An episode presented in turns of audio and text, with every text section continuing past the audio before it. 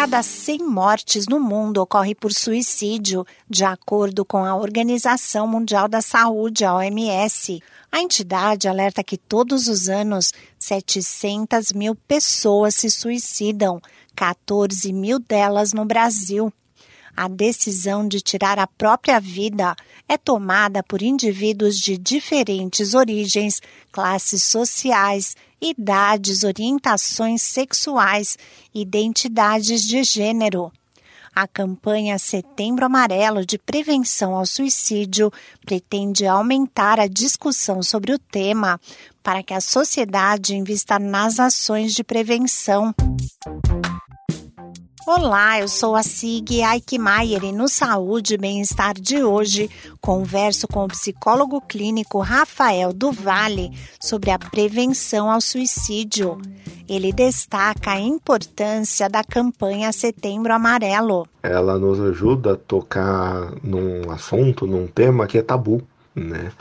É, a gente não tem divulgação é, existe muito do receio de se divulgar os casos de suicídio, porque estatisticamente, quando se divulga, também tem uma alta no número. Tendo o Setembro Amarelo como um período para se discutir, para se falar sobre isso, para a gente pensar nas razões, nos motivos, pensar em prevenção, em toda a atenção que a gente precisa dar e trazer a, a luz para esse assunto que está sempre guardado é muito importante.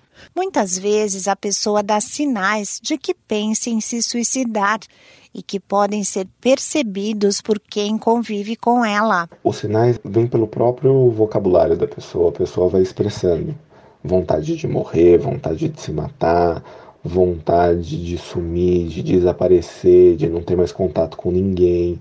Ela expressa que ninguém sentiria a falta dela, que não faz sentido a vida dela, que não faz sentido as coisas que ela faz a pessoa que está ouvindo percebendo que tem algum sentido e que a pessoa realmente está assim, tá passando por algum problema, você pode perceber que essa pessoa tem uma possibilidade de se matar. O psicólogo clínico Rafael Duvalle explica alguns dos fatores que podem contribuir para o suicídio. O primeiro fator que contribui e que aumenta, tem uma relevância estatística de maior probabilidade de ter suicídio, é uma tentativa prévia. Então, toda aquela pessoa que já teve uma tentativa, ela tem um risco a mais de tentar do que uma pessoa que nunca tentou.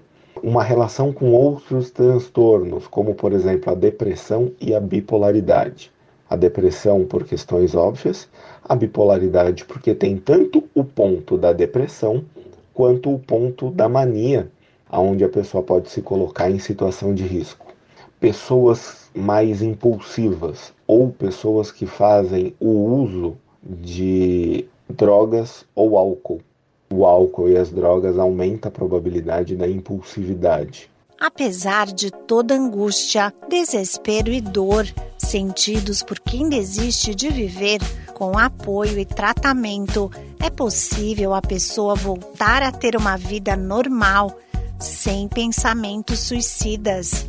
O especialista lembra que os cuidados com a saúde mental devem ser adotados por todos. E uma medida importante é cultivar relacionamentos com familiares, pessoas do trabalho e amigos. Esse podcast é uma produção da Rádio 2.